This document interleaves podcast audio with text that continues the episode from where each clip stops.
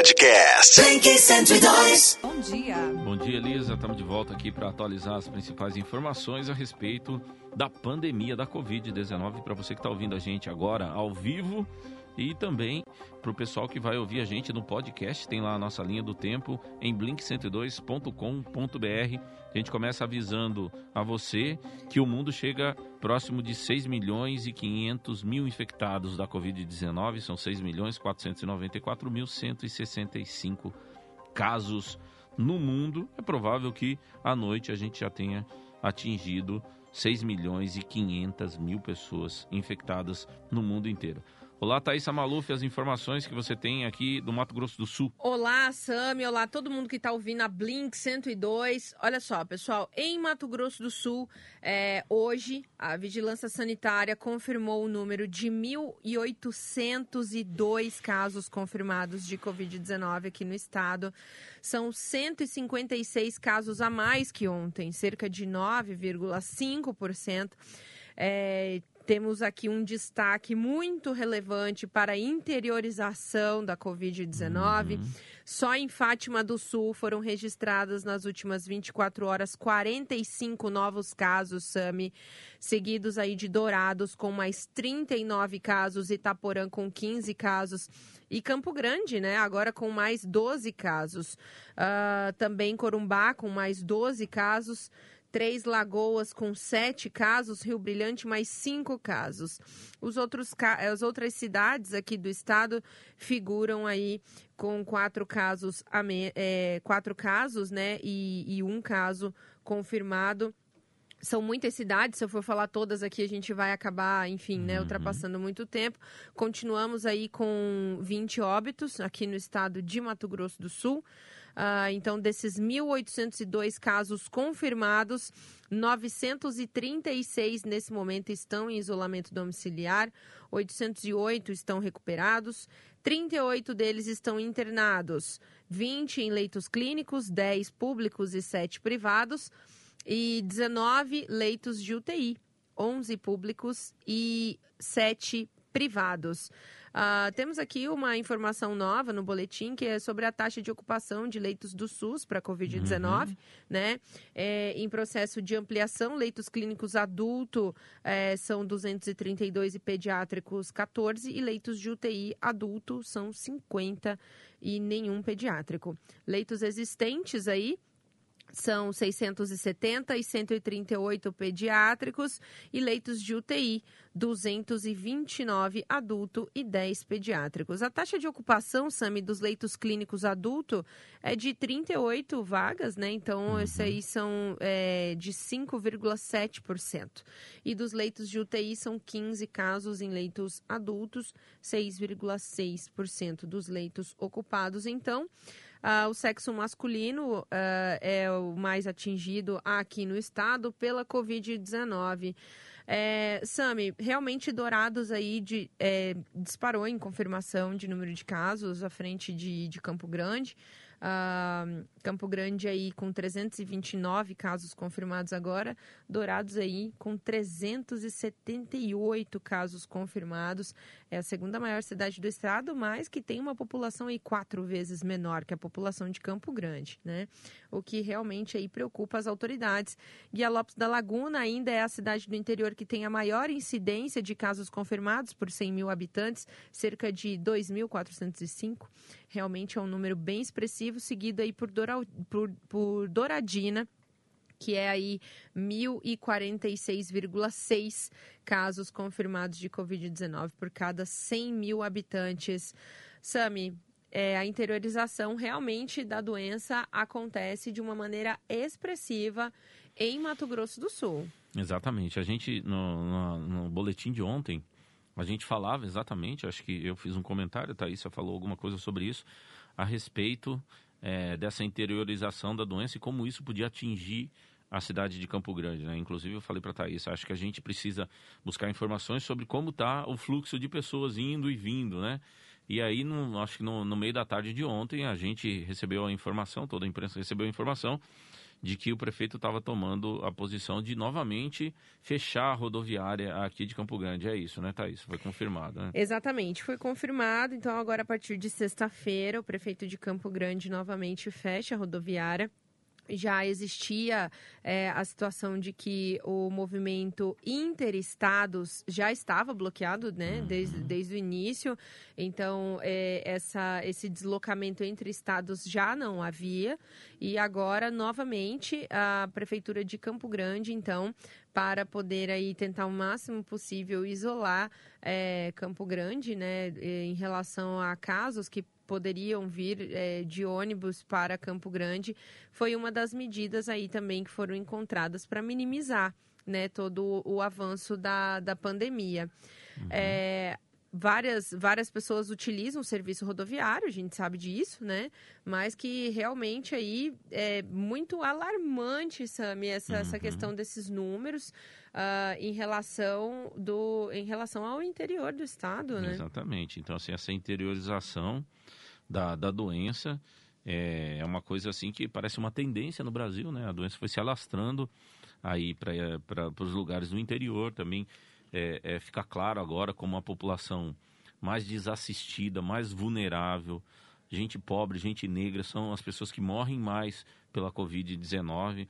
Então, assim, a gente vai, vai escancarando de alguma forma, né? Isso, isso parece que o vírus fez no mundo, não fez só aqui no Brasil, nos Estados Unidos parece parece também que está escancarado esse abismo social que existe, né, de gente muito privilegiada, gente sem absolutamente nada morrendo nas filas, pessoas que não conseguem ser atendidas, pessoas que demoram a ser testadas e vêm a óbito, assim, tá escancarado, assim, para todas as pessoas verem é, a injustiça social que impera nesse país e vai começando a ser escancarado a nossa pobreza moral diante disso, né? é, factualmente, em alguns momentos, como a gente, como país, como nação, como pessoas, é, consegue conviver com um número elevado de pessoas mortas e continuar tocando a vida é, de uma forma relativamente normal, né? Então a gente tem, em algumas vezes, por parte é, de indivíduos em posições elevadas, a, relativa, a relativização. A gente tem por parte da imprensa uma discussão se deve se reabrir imediatamente todos os postos de trabalho, como é que isso é tratado.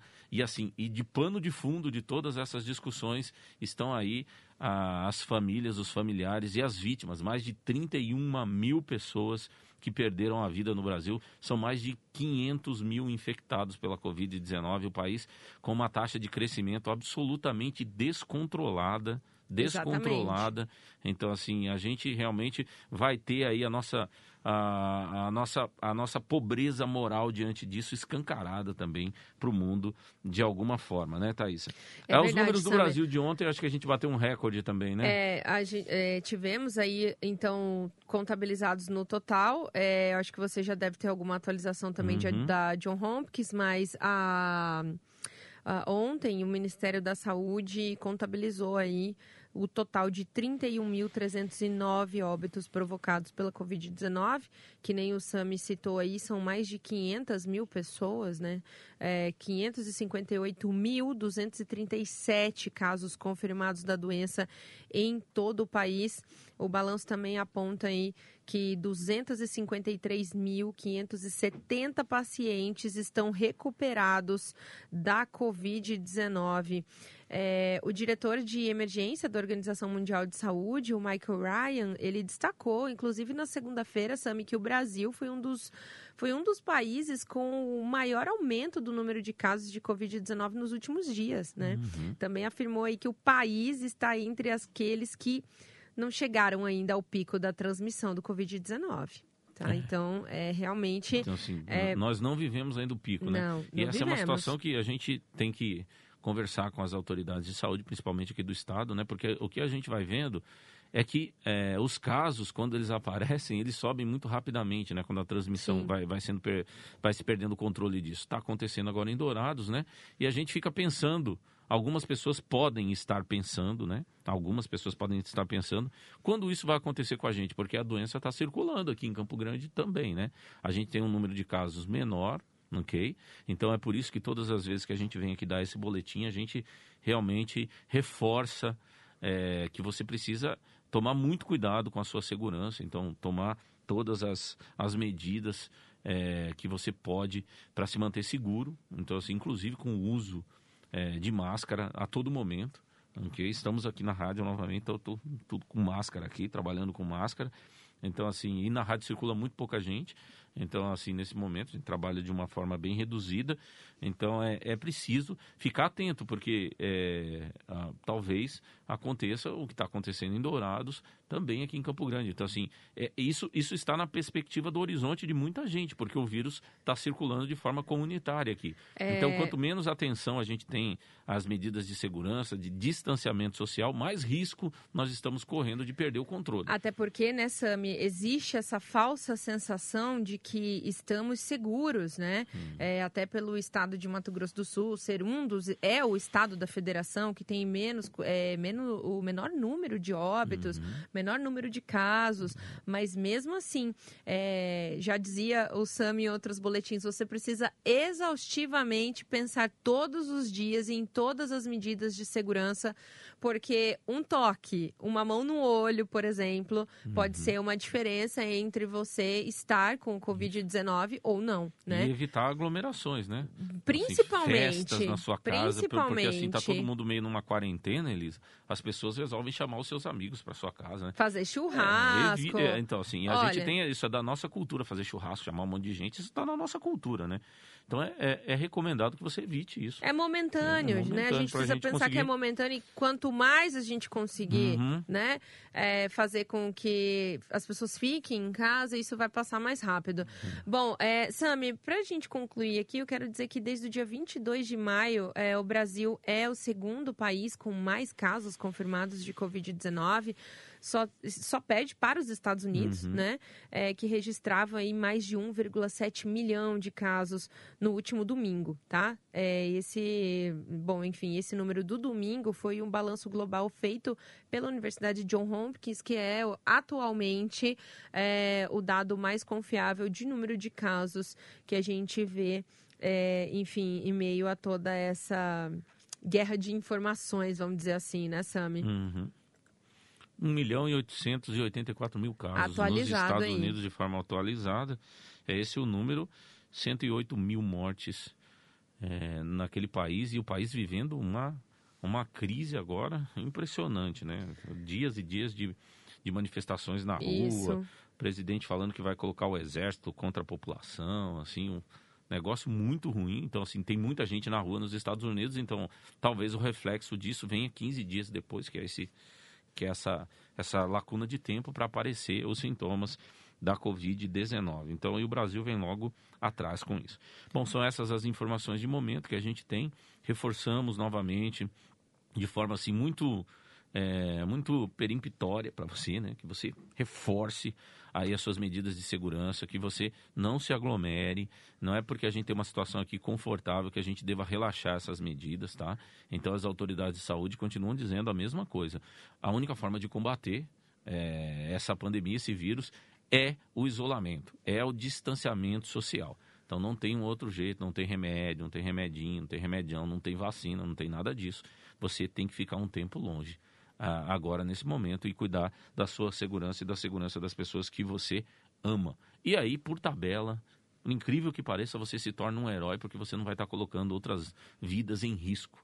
Tá Exatamente. Então, assim, vamos ver é, como é que a gente vai sair dessa no futuro próximo? Talvez a gente esteja aqui falando e relembrando esses momentos, fazendo Exatamente. uma grande mesa redonda para falar sobre é. Quero confirmar aqui, amanhã, durante o nosso boletim, a gente vai ter uma entrevista com a secretária, com a secretária adjunta de saúde aqui do estado, Cristine Maimone, ela já confirmou aqui para a gente. Uhum. Então, amanhã também no nosso boletim a gente vai conversar com a secretária, justamente para falar sobre essa questão da interiorização da, da, da Covid-19 e outros balanços aí e ações do governo do estado. Tá bom. Obrigado Obrigado, Elisa. Obrigado a você. Obrigada, Até a próxima. Obrigada. Obrigada, Thaís. Podcast. 102.